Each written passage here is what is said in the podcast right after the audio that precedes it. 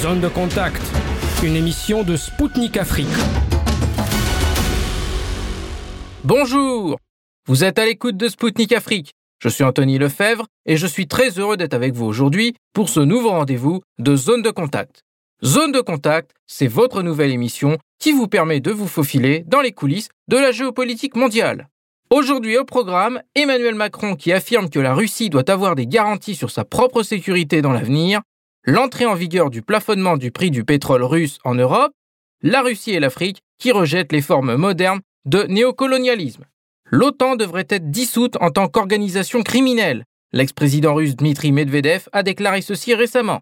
L'expert malien en géopolitique Adama Diabaté est du même avis et il nous dira pourquoi nous reviendrons sur la tentative de coup d'État au Burkina Faso qui a été déjouée. L'analyste burkinabé Lianoué Imhotep Bayala nous expliquera ce qui se cache derrière. L'Union européenne vient de décréter l'interdiction de l'importation de produits issus de la déforestation. L'économiste et chercheur ivoirien Segui Boka nous commentera les conséquences de cette décision pour les producteurs africains. On commence avec Emmanuel Macron. Le président français a affirmé que lorsque la paix sera de retour en Ukraine, l'architecture de sécurité en Europe devra inclure des garanties pour la Russie. Il a rappelé que la Russie considère la présence de l'OTAN à ses frontières comme une menace. Le président français a d'ailleurs expliqué que la France devra préparer la question de la sécurité des frontières ukrainiennes. En Ukraine, cette déclaration a fait bondir les responsables ukrainiens qui rejettent catégoriquement tout accord avec la Russie. Pour Mikhailo Podolyak, le conseiller du président, le monde civilisé a besoin de garanties de sécurité uniquement après la tenue d'un tribunal. La France participe d'ailleurs à la création de celui-ci. Dimanche, Alexei Danilov, secrétaire du Conseil ukrainien de la sécurité nationale et de la défense, a critiqué les propos du président Macron. Il déplore qu'avec celui-ci, le sang ukrainien ne dérangera pas les affaires. Le Kremlin a également réagi aux propos du président français. Dmitri Peskov, le porte-parole du président russe, a fait savoir que la Russie ne considérait pas que les propos de Macron montraient un changement de cap afin de résoudre la situation en Ukraine. Enfin, cette déclaration est exactement ce que la Russie avait présenté fin 2021. Le projet d'accord avec les États-Unis et l'OTAN portait sur la neutralité de l'Ukraine et sur le non-élargissement à l'est de l'Alliance. Toutefois, cette initiative russe était restée lettre morte. On continue avec un détour par Bruxelles à la Commission européenne. Le 5 décembre, le plafonnement du prix du pétrole russe est entré en vigueur. La mesure mise en place par la Commission européenne vise à réduire les rentrées d'argent pour Moscou. Vendredi, les pays du G7 ainsi que l'Australie se sont mis d'accord sur un prix plafond de 60 dollars le baril sur le pétrole d'origine russe, transporté par voie maritime après plusieurs semaines de débats sur la question. Toutefois, l'Ukraine n'est pas pleinement satisfaite de la mesure. Le chef de cabinet de la présidence ukrainienne, Andrei Yermak, a déclaré qu'il aurait fallu abaisser ce prix à 30 dollars le baril. De son côté, le Kremlin avait pourtant averti qu'il ne livrerait plus de pétrole aux pays ayant adopté cette mesure. Face à cet avertissement, qui n'a pas été entendu, Moscou a annoncé qu'elle préparerait une réponse à la mesure entreprise par l'Occident. Toutefois, la Chine et l'Inde n'ont pas pris part à cette initiative et pour la Commission européenne, cela compliquera les choses. Les deux pays émergents sont en effet de gros consommateurs d'or noir russe. La Russie n'a pas attendu la mise en place de cette mesure pour réorienter ses exportations.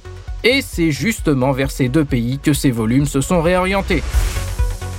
On termine avec la Russie et l'Afrique qui rejettent les formes modernes de néocolonialisme. Le conseiller du président russe, Yuri Ushakov, a déclaré que la Russie souhaite promouvoir un ordre mondial basé sur les principes de justice et de multipolarité. Il a ajouté que ces idées sont partagées par l'Afrique et l'Amérique latine qui n'acceptent pas non plus les formes modernes de néocolonialisme. M. Ushakov a fait savoir que la Russie considère comme partenaires et amis des pays qui apprécient leur souveraineté, préfèrent la coopération et qui ne sont pas touchés par la russophobie. Enfin, il a souligné le rôle de l'Eurasie qui devient l'un des centres du développement mondial où se produisent les changements les plus importants pour la politique et l'économie mondiale. Selon lui, en Eurasie, de nouvelles tendances se forment. Elles déterminent l'avenir commun de l'humanité. Ainsi, une nouvelle force puissante et constructive qui défend des principes et des approches justes et universelles.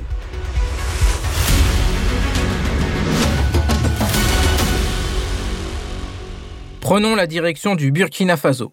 Début décembre, le président de la transition Ibrahim Traoré a annoncé qu'une tentative de coup d'État a été déjouée. Qui peut bien en vouloir au leader du Burkina? Qui se cache derrière ces velléités? Lianoué Imhotep Bayala, analyste et acteur de la société civile burkinabé, vient nous expliquer tout cela sur Zone de Contact. Bonjour, merci d'être parmi nous aujourd'hui. Le président de transition du Burkina a déclaré qu'une tentative de putsch a été déjouée. Qui pourrait être derrière Alors, nous pensons très clairement que cette tentative de coup d'État, fort heureusement que ça a été confirmé par le chef de, l'État lui-même, euh, c'est un coup d'État, euh, comme il a dit dans ses propres propos, que c'est les valets locaux. Et chez nous, ici, quand on parle de valets locaux, on parle de valets locaux de type français. Mhm. nous savons depuis le début euh, de cette nouvelle transition que euh, semble ne pas être du goût euh, de la France, qui a été quasiment absente euh, des, des, des, des, rencontres officielles euh, du président, non seulement avec le corps diplomatique, mais aussi elle qui était très active lorsqu'il y a eu le premier coup d'État du 24 janvier. en moins d'un mois, l'ambassadeur de France, Luc Allard, avait presque fait le tour de tous les ministères. Et donc, quand on voit le processus actuel qui est affiché euh, sankariste, qui est affiché euh, révolutionnaire et qui est très clairement euh, dur en termes de propos euh, vis-à-vis de la France, on comprend que euh, elle a dû euh, s'appuyer sur ses relais locaux pour tenter de rétablir son honneur. Et je pense que c'est une tentative de déstabilisation euh, à l'origine de laquelle euh, la France risque de ne pas être, de, ne pas euh, présenter patte blanche. Face aux appels de manifestants à rompre la coopération avec la France pour se tourner avec Moscou en matière de lutte anti-djihadiste, le Premier ministre burkinabé n'a pas exclu de réexaminer les rapports avec la Russie. En même temps, Ouagadougou a demandé à la France des armes et des munitions. Ces déclarations ne vous semblent-elles pas contradictoires? Non, euh, je pense que c'est un jeu de mots qui vise à mettre la France euh, elle-même dos au mur. Euh, parce que depuis 60 ans, elle, clame soutenir les processus au Burkina Faso.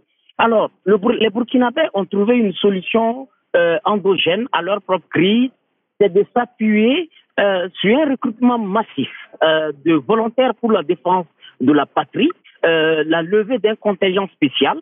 Et donc, si la France euh, euh, se reconnaît toujours dans sa sincérité de coopération, alors c'est dans ce cadre-là qu'elle doit venir inscrire son aide. Ce n'est pas de créer une aide en dehors de ce que l'État burkinabé, en toute souveraineté, a prévu elle-même pour adresser les questions sécuritaires.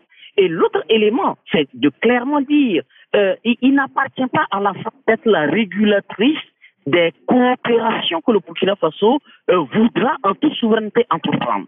De toutes les façons, en, termes de marketing militaire et de marketing politique, euh, quand nous regardons le passé colonial négatif, euh, la participation active de la France à l'assassinat et à l'élimination physique de Thomas Sankara, le père de, la Révolution, aujourd'hui, très clairement, la population burkinabé et les autorités burkinabées euh, penchent pour une coopération militaire avec la Russie. Mhm. ce n'est que histoire rétablie et ce n'est que une réalité euh, de notre temps parce que la Russie à elle seule affronte tout l'Occident à travers euh, ses troupes euh, au sein de l'OTAN et à travers euh, les troupes nazistes ukrainiennes. Et, et donc, qui mieux qu'un tel allié qui lui seul tient contre tout l'Occident pour être fiable par rapport à nos besoins en termes de défense sécuritaire. Donc, euh, euh, je pense qu'il a envoyé la France balader euh, sur son orgueil colonial, puisque c'est ce qui lui reste en Afrique, son arrogance et son orgueil colonial. Sur fond de manifestations anti-françaises dans votre pays, Paris a dit qu'il n'écartait pas un départ de ses troupes. Puis, l'ambassadeur de France a déclaré que les Français resteront au Burkina. Pourquoi Paris tient tellement à sa présence? Paris tient à sa présence parce que euh, Paris pensait que sur fond de chantage, euh, comme il a fait au Mali, il a mordu la poussière, comme on le dit euh, dans un jargon chez nous, Paris se rend compte que chaque fois qu'il veut jouer la carte du chantage, il a toujours perdu le jeu. Et il a toujours perdu ce jeu d'échecs-là. Et donc, ils trouvent plus réaliste pour eux de négocier leur présence dans la coopération actuelle et de voir dans quels termes cela peut se tenir. Mais il est clair, notre opinion publique, euh, nos autorités euh, ont enfin compris qu'on ne peut pas traiter à la fois avec euh, l'acteur du problème et qui se présente en même temps en tant que solutionneur du problème. Euh, l'acteur du problème, nous ne le voyons pas comme étant un partenaire sincère, un partenaire dont la moralité est toute transparente. C'est pour cela que les autorités burkinabées, depuis 2020, ont attiré l'attention des autorités françaises par rapport à leur participation active euh, à renseigner les groupes terroristes et à faire attaquer nos positions avancées. C'est un courrier qui leur a été envoyé, euh, notamment euh, aux détachés militaires de l'ambassade de France. Donc ce n'est pas des propos de la rue.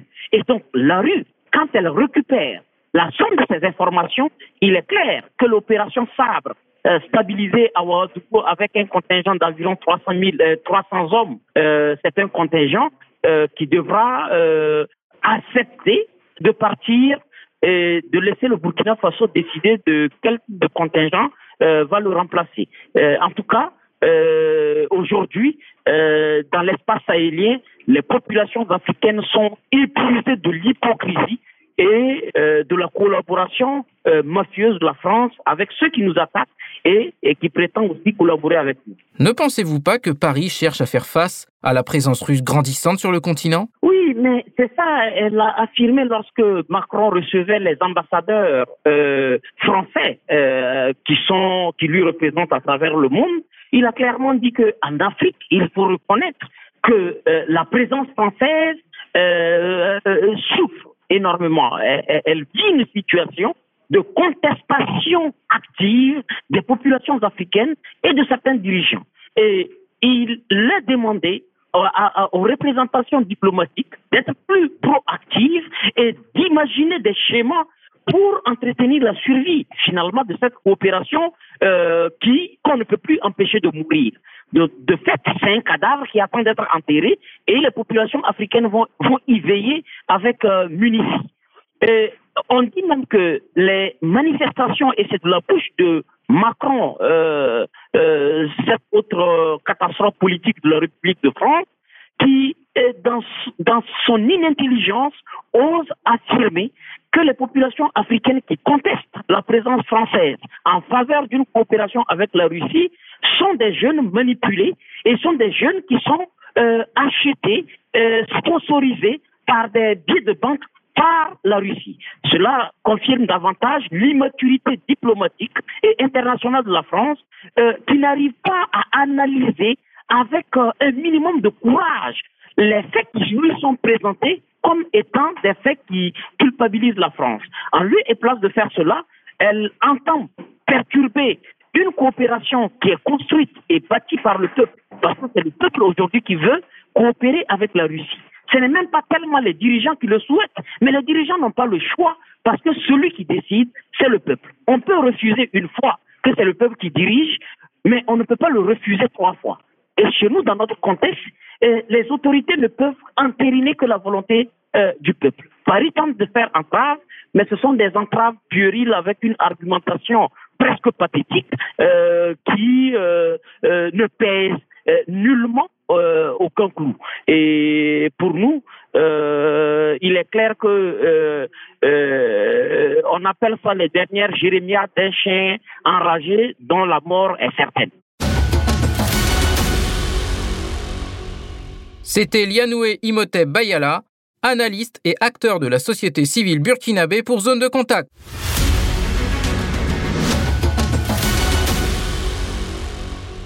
Chers auditeurs, je vous rappelle que vous écoutez Zone de Contact sur les ondes de Spoutnik Afrique, présenté par Anthony Lefebvre. On poursuit notre voyage informatif en prenant la direction du Mali. L'ex-président russe Dmitri Medvedev a déclaré que l'OTAN est une entité criminelle qui doit être dissoute. Pourtant, en 2008, Rien n'aurait pu présager un tel constat implacable. À l'époque, les magazines Forbes et Times avaient consacré Medvedev comme homme moderniste, réformiste et démocrate occidentalisé. Pourquoi l'OTAN s'est trompé vis-à-vis de Moscou? Pourquoi l'Alliance reste encore en vie alors qu'elle aurait dû se dissoudre suite à l'effondrement de l'URSS Adama Diabaté, expert malien en géopolitique, nous révèle les raisons de l'existence de cette organisation dans un entretien exclusif. Écoutez. En fait, dans cette affaire d'OTAN, moi je pense que tous ceux qui sont intéressés comprennent que hein, c'est la structure, c'est l'organisation qui veut remplacer les Nations Unies du fait que les États-Unis n'ont plus le contrôle total euh, sur cette structure à cause de, euh, des droits de veto euh, de la Russie, de la Chine, qui sont très souvent maintenant en opposition. Et même dans le monde des, think tanks américains, on l'avoue de temps en temps dans les débats que l'OTAN, c'est ce qui remplace maintenant pour les États-Unis les Nations Unies. Vu l'absence de contrôle total sur les Nations Unies, l'OTAN, c'est l'instrument privilégié de la politique militaire euh, agressive euh, extérieure des États-Unis. Et tout, le monde le sache aujourd'hui, que quelqu'un l'avoue ou pas. Donc, quand il y a des rencontres comme ça, le détail ne m'intéresse pas autant, bien que c'est très important, mais je sais chaque fois que quand il y a de telles rencontres, c'est pour encore, encore peut-être rectifier certaines stratégies de la politique agressive extérieure des États-Unis, soit encore de mettre au pas les Européens, qui en réalité sont des esclaves aujourd'hui. Je ne sais même pas, ils font semblant, ou bien par manque de choix, qui ne se manifestent pas, ou bien ils ont autant peur. Mais aujourd'hui, euh, on voit que l'OTAN très souvent oblige euh, les Occidentaux à faire ce qui ce qui n'est pas stratégiquement dans leur intérêt, comme par exemple la guerre de l'Ukraine. C'était la dernière chose que les Européens devaient accepter. Parce qu'on fait, on fait la guerre, c'est pour certains intérêts. Et là, je ne vois pas l'intérêt des Européens dans ça. Au contraire, à tous les niveaux, ils perdent. Parce qu'aujourd'hui, les Européens ont plus à gagner à avoir des relations favorables avec la Russie que l'état des choses qui, qui, qui prévaut aujourd'hui. Et là, vous comprenez qu'ils ne contrôlent pas leur politique extérieure. Donc, bref, euh, l'OTAN, c'est, je vous dis, hein, c'est ma position personnelle. Si on doit laisser le politique correctness à côté, appeler les choses par leur nom, c'est, c'est la première organisation terroriste qui existe aujourd'hui. Parce que euh, récemment, jusqu'aux événements de l'Ukraine, on pensait que le monde était monopolaire. Donc, il s'agit d'avoir les pays occidentaux à tes côtés et tout ce que vous faites, ça peut passer. Et ça a bien passé. Depuis Yougoslavie en 99, en se sont euh, on a vu la Syrie, la Libye, euh, le Soudan, et c'est toujours passé. C'est ces derniers temps, avec, euh, ils ont eu tellement de confiance que ils ont dépassé la ligne rouge avec cette histoire d'Ukraine qui se manifeste pour son adhésion à, à l'OTAN, bien que stratégiquement, c'est des choses qui ont toujours existé. Je me rappelle, j'ai eu à partir en 91 à un séminaire comme ça. On dit a quelqu'un qui veut dominer la Russie, il faut posséder, il faut contrôler l'Ukraine. Et euh, à la sortie de Gorbachev de, Berlin, euh, bien qu'ils avaient nié, maintenant les assurés ont prouvé que bel et bien, et James Baker avait parlé de ces conditions, que l'OTAN n'allait pas s'étendre. Mais comme c'est une organisation militaire agressive qui est là, quoi qu'ils disent que non, ils sont là pour faire la paix, la stabilité en Europe, tant que l'OTAN existe, il n'y aura pas de paix pas seulement en Europe maintenant malheureusement, mais dans le monde.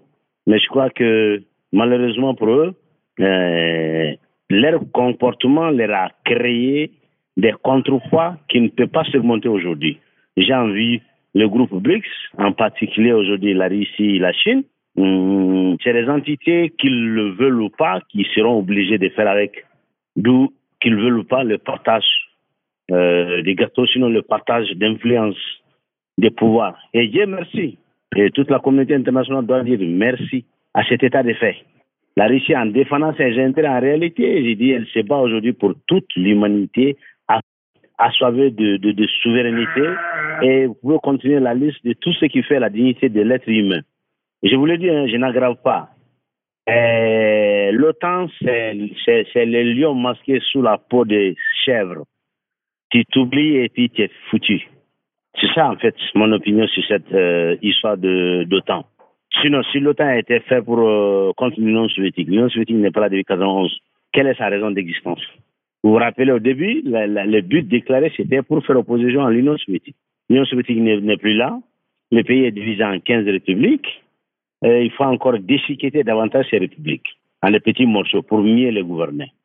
pour mieux les diriger, pour mieux les exploiter. Et finalement, c'est comme si d'autres pays n'existaient pas, d'autres civilisations n'existaient pas.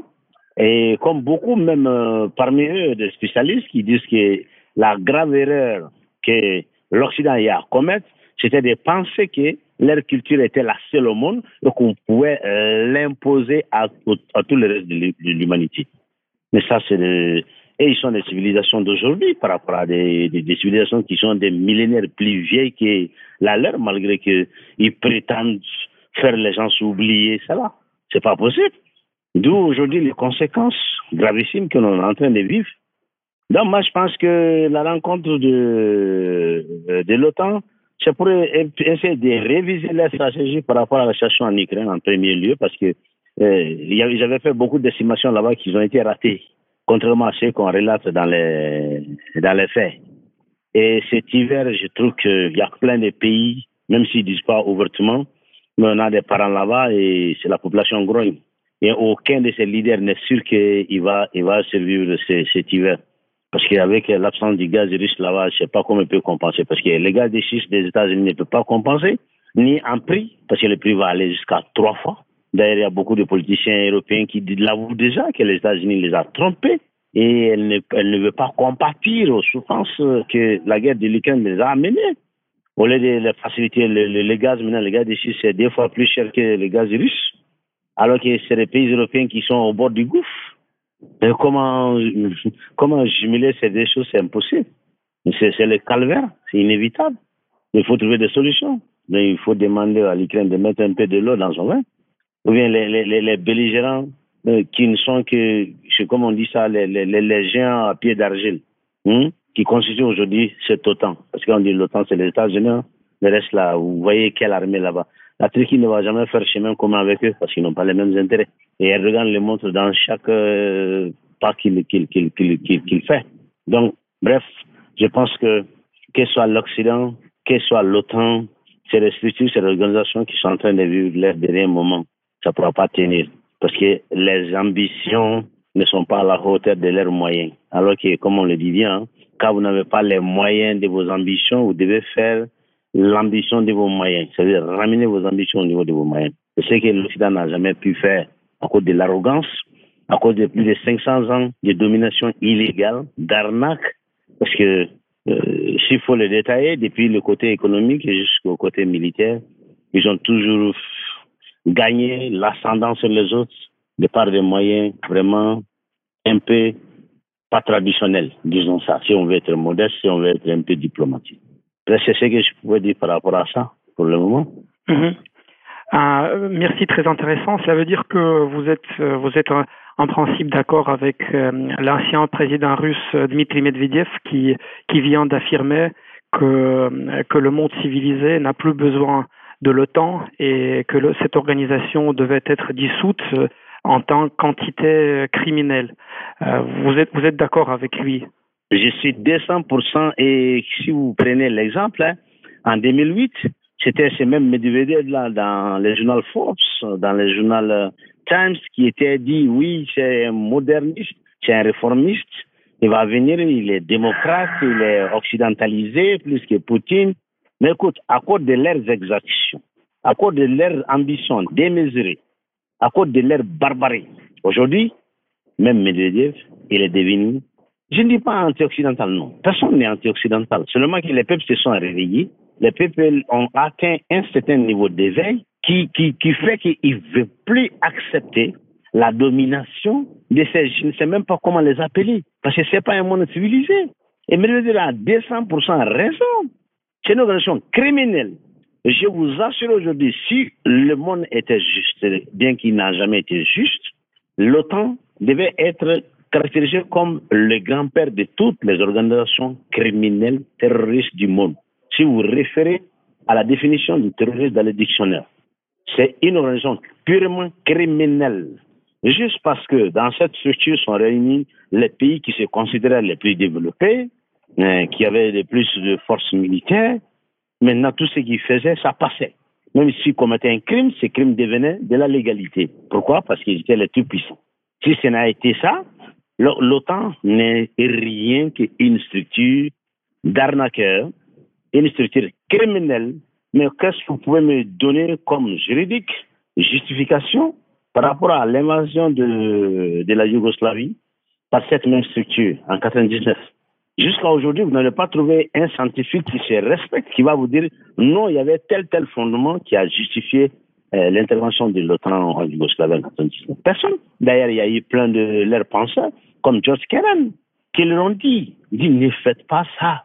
Vous commettez une erreur stratégique qui va vous poursuivre pour les 50 ans à venir encore. Parce que la Russie, même s'il faut 50 ans, elle va se venger pour ça. Pourquoi? Parce qu'il y avait l'engagement entre James Baker et Svarnaze, anciennement ministre des Affaires étrangères de l'ex-Union soviétique à ce dernier moment, et puis de, de secrétaire d'État, qu'avec l'acceptation de Gorbachev, ils ne vont pas faire un pas dans le bloc de Varsovie. Et maintenant, on a dépassé le bloc de Varsovie, on va jusque dans les territoires de l'ex-Union soviétique avec les Pays-Bas. Et pire même que ça, en Ukraine, on instrumentalise des populations comme ils l'ont fait dans les pays comme chez nous et en Afrique. Malheureusement, vous ne sachez pas ça dans le comportement des Occidentaux. Mais nous, des pays sous-développés qui ont été leurs colonies, même aujourd'hui, mon pays, ils sont seulement que, ils ont oublié que mon pays euh, était civilisé, dominait la moitié du monde pendant que l'Europe dormait encore. Malheureusement, ils ne me connaissent pas qu'ils n'apprennent pas l'histoire des autres. Je pense que le monde s'arrête à eux, d'où leur ignorance. Je vous dis, mentalement, culturellement, intellectuellement, c'est des choses ignobles. Mais je vais vous dire honnêtement, hein, à tous les niveaux, je le dis, je suis très reconnaissant au peuple russe et au gouvernement actuel russe, je vous dis. Et quelles que soient les difficultés internes qui sont là-bas, euh, l'homme, parfois, c'est les circonstances. Mais je dis aujourd'hui que Poutine, avec son équipe, sont en train de se battre pour toute l'humanité. Et je vous assure que cette organisation criminelle-là, si elle ne se dessus pas, les événements géopolitiques, les réalités géopoliques vont faire qu'elle va rester un tonneau vide, c'est-à-dire une carcasse sans contenu. Parce que ça n'a pas sa raison d'être. Et c'est le premier danger aujourd'hui à l'existence de la paix dans le monde. Tant que l'OTAN existe, il n'y aura pas de paix dans, notre monde. Ça, je vous le dis, je, je suis prêt à m'engager à jurer avec n'importe qui tant que l'OTAN existe. La paix universaliste qu'on veut là, on ne l'aura jamais. Pourquoi? Parce que l'OTAN n'existe que pour faire la guerre, la guerre d'intérêt. C'est la guerre de la défense des choses qui ne sont même pas légales il s'agit, l'OTAN est là juste pour garantir la suprématie de l'Occident. Et là, quand on dit l'Occident, c'est une belle manière de ne pas offenser l'Europe. Sinon, et même ils sont des vassaux des États-Unis. Ils sont des esclaves des États-Unis. Et la preuve, je vous reviens encore, je prends l'exemple du cas de l'Ukraine. Le but premier de la guerre de l'Ukraine, c'était pour empêcher le rapprochement de la Russie avec les pays occidentaux. Et les États-Unis voyaient ça déjà. Et je vous dis que euh, les think tanks comme euh, euh, beaucoup de, beaucoup de think tanks avec lesquels euh, j'échange, ils les reconnaissent dans les discussions et tout le monde le savait. Il fallait tout faire pour empêcher le rapprochement Russie-Occident. Parce qu'une Russie avec une Europe qui s'entend très bien, mais ils se fichent pas mal des États-Unis. Les États-Unis n'ont pas la capacité financière de leur faire euh, barrage au barrage, c'est pas possible. Ils ne peuvent pas. Alors que je vous assure tôt ou tard, l'Europe va finir par la riche. Parce que le potentiel économique, les ressources, le territoire et tout ce que la Russie a, si les Russes comprennent, et Dieu merci pour le moment, les Russes comprennent. Je, je crois que le futur de l'Europe, c'est en Russie. Ça, c'est un fait naturel. D'ailleurs, c'est une raison pourquoi cet acharnement de l'Occident contre la Russie. Parce que s'ils ne font pas quelque chose, ils savent que la domination de la Russie est inévitable. Pourquoi? Parce que c'est le seul pays dans le monde blanc oh, euh, de la caucasienne qui ont autant de ressources qui peuvent vivre mille ans sans voler chez quelqu'un d'autre. Le seul pays. D'où, à des reprises, avec Madeleine Albright, la deuxième fois, avec euh, l'ex-chancelière euh, hum, allemande, que le micro était chaussé, ils disent que non, si on ne demande pas la Russie, l'Occident ne pourra jamais continuer à protéger son hégémonie parce que c'est trop de richesses et de territoires pour un seul pays. C'est les faits qui sont là. Donc je voulais vraiment que les Russes comprennent ça et Medvedev qui comprennent que ce n'est pas de la politique qu'il fait. Ici, il est un géopolitologue, il est un stratège, il est un penseur. Quand il dit que l'OTAN, c'est une organisation criminelle qu'il faut dissoudre. Et d'ailleurs, ça, c'est dire encore moins. C'est pire que ça. Je vous assure, c'est notre Hitler moderne. C'est pire qu'Al-Qaïda, parce qu'ils ont plus de moyens qu'Al-Qaïda. Et ils tuent à tous les niveaux, économiquement, militairement, à tous les niveaux. Et on n'aura jamais la paix dans le monde tant que l'OTAN existe. Et l'OTAN, c'est l'instrument parce qu'aujourd'hui, les États-Unis comprennent que ne peut pas manipuler les Nations Unies parce qu'il y a les autres là qui, qui, qui, ont le droit de veto. Et les, les, Nations Unies, comme vous voyez auparavant, là, quand on avait peur, même avec l'invasion de l'Ukraine, vous avez vu combien de pays africains qui dominent à 100%. Mais 80%, 64% des pays africains ont dit niet, ils vont pas condamner la Russie. Ça, c'est une première. Ça ne s'est jamais passé auparavant. Et c'est là ils ont compris. Et au milieu de tout ça aujourd'hui, mon pays, parce que ils savent très bien que si la Russie s'implante au Mali, c'est foutu. Le reste euh, euh, de, de, l'Afrique va aller en système domino. Ça, c'est inévitable.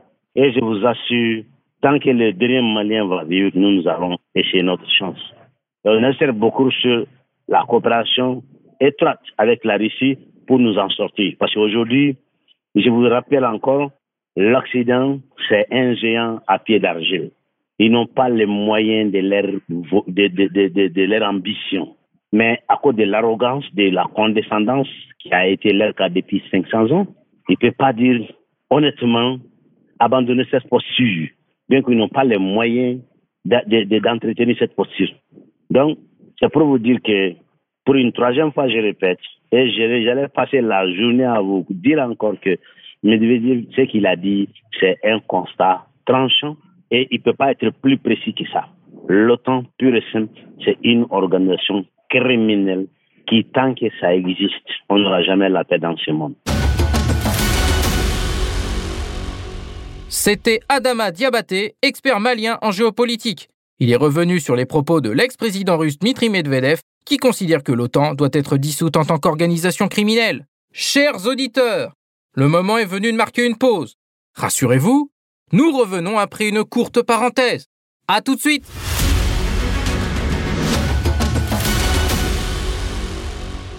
Retour sur les ondes de Spoutnik Afrique pour le troisième round de notre émission Zone de contact.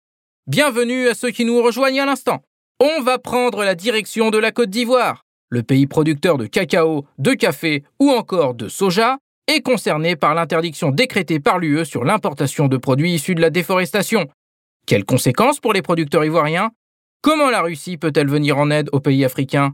Segui Boka, économiste ivoirien et chercheur à l'université de Koursk en Russie, nous apporte des éléments de réponse sur zone de contact.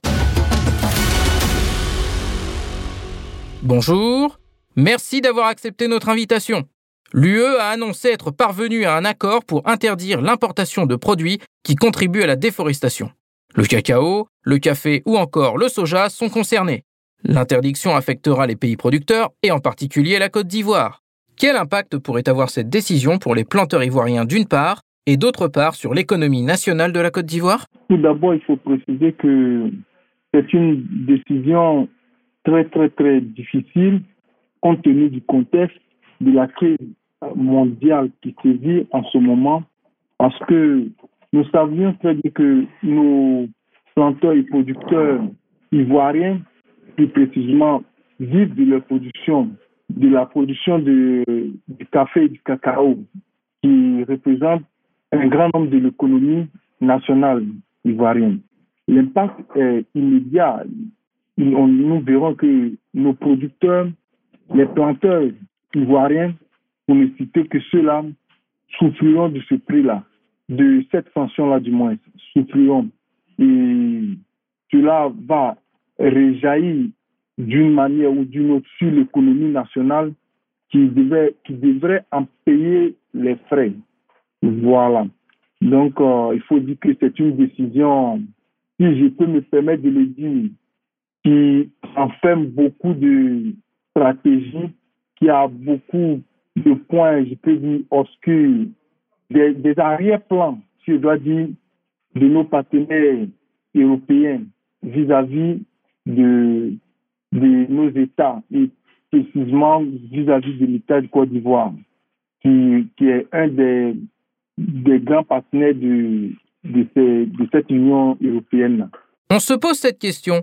Pourquoi cette décision intervient maintenant dans un contexte où les producteurs de cacao réclament une prime promise par les multinationales occidentales? La réponse, elle est simple. Pourquoi cette, euh, cette décision intervient maintenant?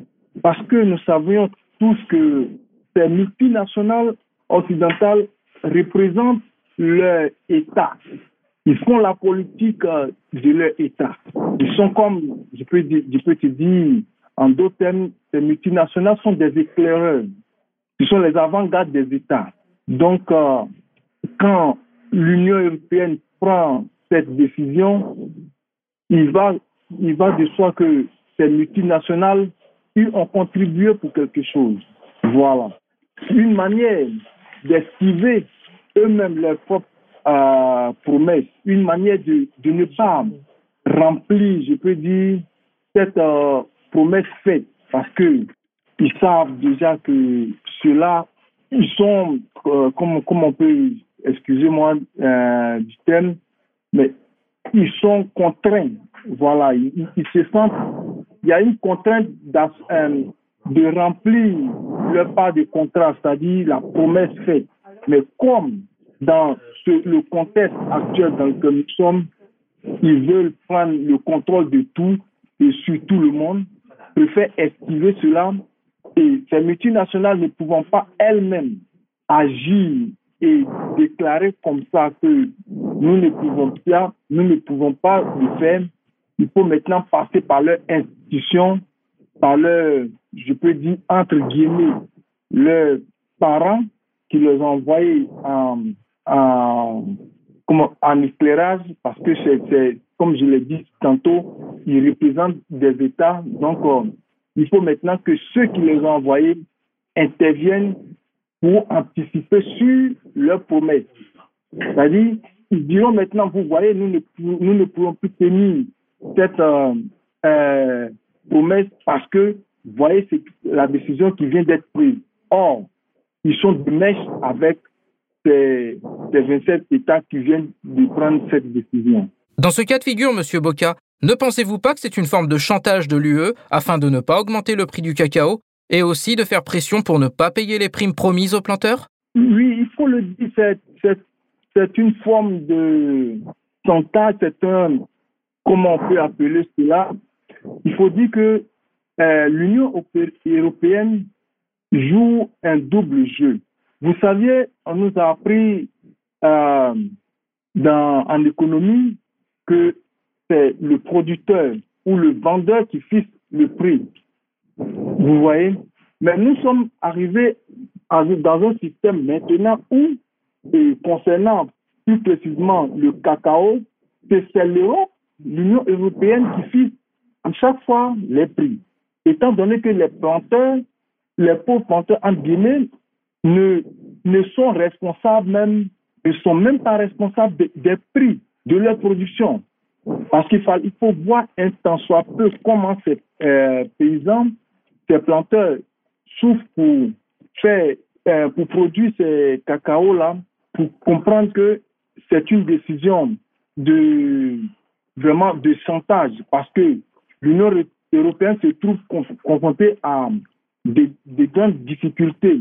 Nous sommes dans un dans une euh, si je peux me permettre dans une euh, dans un système de malhonnêteté, si je peux me permettre euh, ce thème, parce que l'Union européenne refuse, vous voyez, refuse de payer, d'augmenter le prix du, du cacao, sachant très bien que cela va avoir, va être, je peux dire, bénéfique à nos, nos planteurs, à nos États et encore, encore plus, nous, nous, nous dépendants, nous rendre dépendants du moins de cette Union européenne.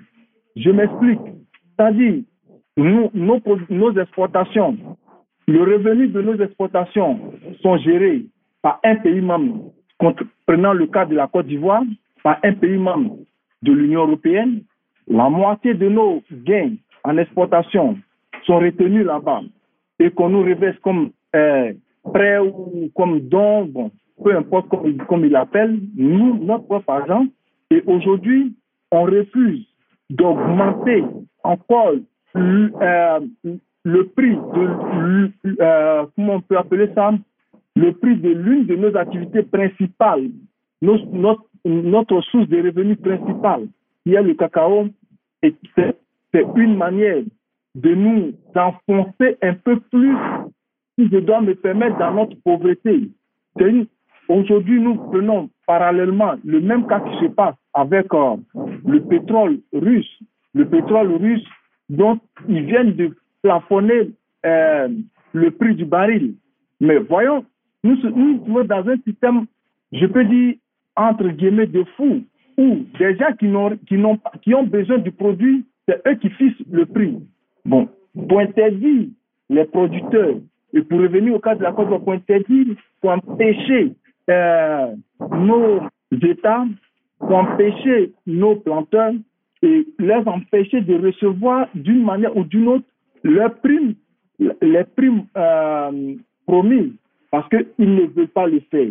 Et en plus de ne pas le faire, on réduit maintenant le planteur au silence en abaissant. C'est-à-dire, on prend un exemple, si le prix du, était à 1000, on décide, bon, on ne veut pas le prendre à 1000, mais on va vous prendre ça à 800. Bon, comment, comme quelqu'un qui a promis quelque chose. Hein, on prend dans la vie, la vie, la vie courante. Quelqu'un te fait une promesse au lieu de tenir, sa promesse, refuse de tenir sa promesse et en plus de cela, il vient vers toi, te dit, mais tiens, je ne vais plus te prendre ton, ton article à tel prix, mais je vais le prendre. Attends, étant donné que tu ici, les planteurs demandent à ce que le prix ne leur convient pas. Mais on voit qu'ils viennent encore une fois de plus, ils veulent réduire, ça c'est un, et le pire, interdit, interdit carrément sous prétexte qu'il euh, y a une déforestation. Mais attends, est-ce que ces pays européens, ces pays de l'Union européenne connaissent un peu la production, comment est produit le café et le cacao? Ils ne le savent pas. Ils ne connaissent rien de cela. Donc, euh, je peux te dire que c'est purement stratégique, c'est purement politique et c'est une manière de, de, si on peut le dire, entre griffes, c'est une manière de fuir la promesse euh, de, ne pas tenir parole. Le président ivoirien avait déjà évoqué ce problème en début d'année sur RFI et avait dit, je cite, Si les Européens et les Américains ne veulent pas acheter notre cacao, il y en a d'autres qui vont l'acheter. Ne pensez-vous pas qu'avec cette décision, que l'UE vient de franchir une ligne rouge et qu'il est temps que les pays producteurs de ces matières cherchent à diversifier réellement leurs partenaires commerciaux pour ne pas subir le chantage et la pression des Occidentaux? Oui, je pense que euh, le discours du président ivoirien, M. Alassane Ouattara, tient, euh, on, doit, on doit en tenir compte parce que nous nous souvenons en son temps, le père de la nation, Félix Kouboigny, avait pris une décision pareille, pareille dans, dans, dans les mêmes circonstances où tout le café ou cacao ivoirien, vous vous souvenez, était recueilli par le gouvernement, c'est-à-dire le président, le, le père de la nation en son temps, Félix Boigny, qui payait ça, qui repayait à, nos producteurs, mais qui était conservé en Côte d'Ivoire qui n'étaient pas envoyés à l'exportation.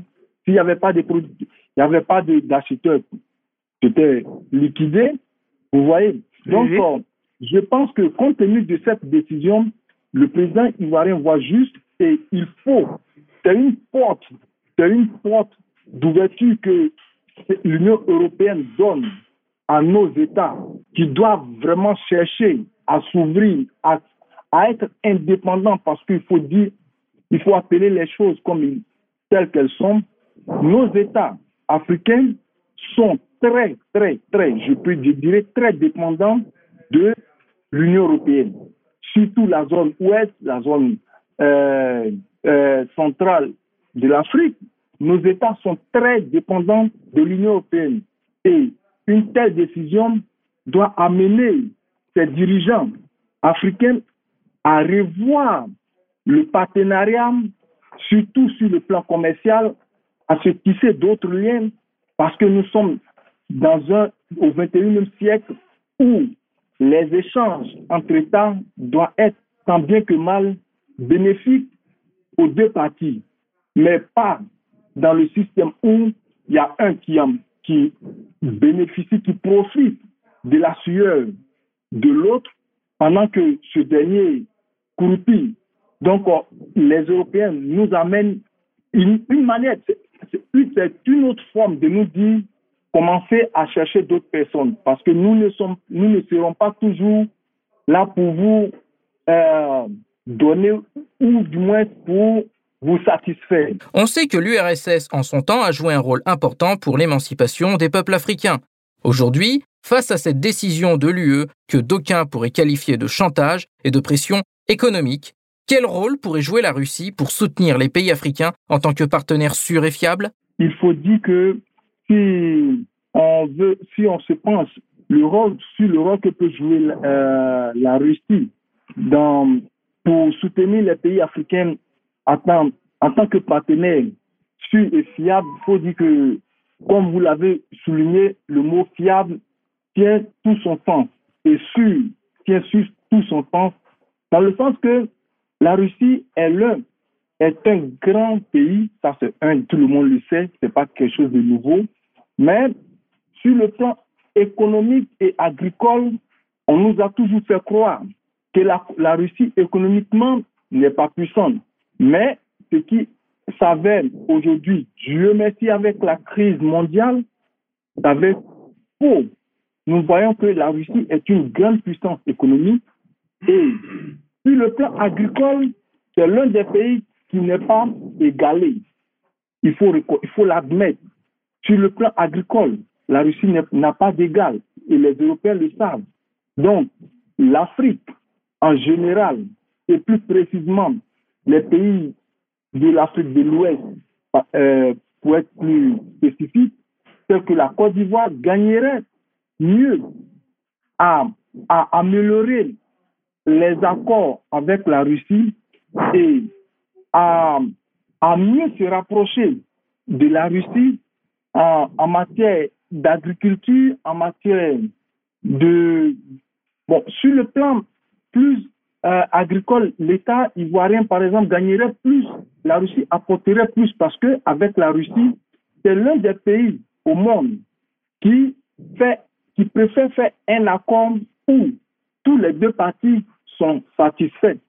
Les parties sont satisfaites de manière euh, pas comme ce qu'on nous vend, le rêve qu'on nous vend, où les Occidentaux, si je dois me permettre, l'Union européenne utilise nos produits, c'est-à-dire un accord qui, ne nous est pas profitable. C'est-à-dire ils ne sont pas fiables. Il faut, il faut appeler les choses telles qu'elles sont. Ils ne sont pas fiables. Tantôt, ils vont prendre une telle décision sans même se poser la question est-ce que nous ne sommes pas en train, parce que ils s'en foutent, ils, foutent de nos humeurs. Ils font selon leurs humeurs.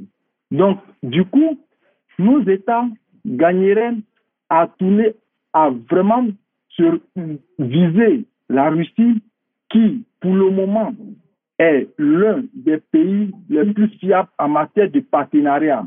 Le 7 décembre, la Côte d'Ivoire commémore la mort d'Oufouet Boigny, premier président du pays. Il s'était révolté face à la loi du marché imposée par les pays occidentaux. Est-ce que la nouvelle décision de l'UE pourrait mener les producteurs à une nouvelle révolte? Pour répondre à cette question de manière du tic au tac, oui, parce que c'est une, une décision qui révolte. C'est une décision révoltante, il faut, faut le dire, cette décision. Et comme je l'avais tantôt souligné, Père Félix Boigny, euh, le père de la nation en son temps, avait pris des décisions je peux dire, juste euh, drastique, pour pouvoir un tant soit peu soutenir les, les producteurs. Mais cette décision, aujourd'hui, moi, je me pose la question de manière personnelle, en quoi le cacao ou le café ou le soja, en quoi ces produits euh, contribuent à la déforestation? Je me dis que ceux qui prennent la décision, une telle décision, peut-être on aurait dû avancer un autre argument. Ils ne connaissent pas ce que c'est que la production. Ils consomment, le, ils sont d'ailleurs, ce sont les pays les plus gros consommateurs du, cacao chaque matin au petit déjeuner. Euh, euh, le café, chez nous, les mêmes producteurs, les planteurs, les producteurs de ces, de ces denrées-là ne l'utilisent pas. Ils ne, ne prennent pas le café, le cacao. Donc, c'est une décision très révoltante. C'est une décision très révoltante et je pense que cette décision amène vraiment l'État, les États, si je dois me permettre, pour être plus précis, l'État de Côte d'Ivoire amène le président Ouattara à revoir sa politique, je peux dire, commerciale. Lui, sa politique commerciale avec l'Union européenne. Parce que euh, nous avons, pour dit-on, l'économie euh, euh, ivoirienne repose sur l'agriculture. Mais quand on parle de l'économie ivoirienne repose sur l'agriculture, nous voyons les deux, la, plus, la force de l'économie ivoirienne a toujours été le cacao. Et à côté de cela vient le café. Mais si une telle décision est prise, c'est-à-dire c'est une manière de quoi? De ralentir notre économie, de ralentir notre agriculture, parce que on ne veut plus nous, prendre le produit. Donc, le président est amené, je dirais même, à repenser euh, la décision prise par Félix Faubani en son temps. C'est-à-dire, un temps soit peu, l'État doit prendre sur soi la responsabilité de racheter tous ces cafés et cacao. Il y a des, il y a des conteneurs, il y a, des places au, euh, port pour les conserver et permettre aux planteurs, aux agriculteurs de ne pas trop subir, aux producteurs de ne pas trop subir cela et l'État qui est l'intermédiaire entre ces planteurs et l'Union européenne. L'État doit vraiment prendre ses dispositions et l'État doit revoir sa politique commerciale. L'État doit chercher d'autres partenaires. Comme euh, le président Ouattara l'a dit, il faut chercher d'autres partenaires commerciaux qui viendront acheter, qui, auront besoin de, cela. Et ne pas se limiter seulement que au, cacao et au café. Il faut vraiment, sur tous les, sur tous les plans, commencer à diversifier nos partenaires. Parce que à, cette allure, nous nous retrouvons, nous, allons nous retrouver dans ce qu'on appelle, euh, comment on appelle, ce qu'on appelle en russe le, le va, on va se trouver dans un, euh, dans un sens où on ne peut plus bouger, le dos au mur, on ne, pourra plus aller de l'avant.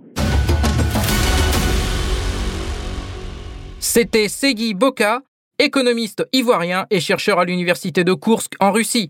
Il est revenu sur l'interdiction décidée par l'UE sur l'importation de produits issus de la déforestation qui touchera les pays africains. Chers auditeurs, zone de contact, c'est tout pour aujourd'hui. N'ayez crainte. Moi, Anthony Lefebvre, je vous retrouve très bientôt pour un nouveau numéro de notre émission. D'ici là, portez-vous bien. Zone de contact, une émission de Spoutnik Afrique.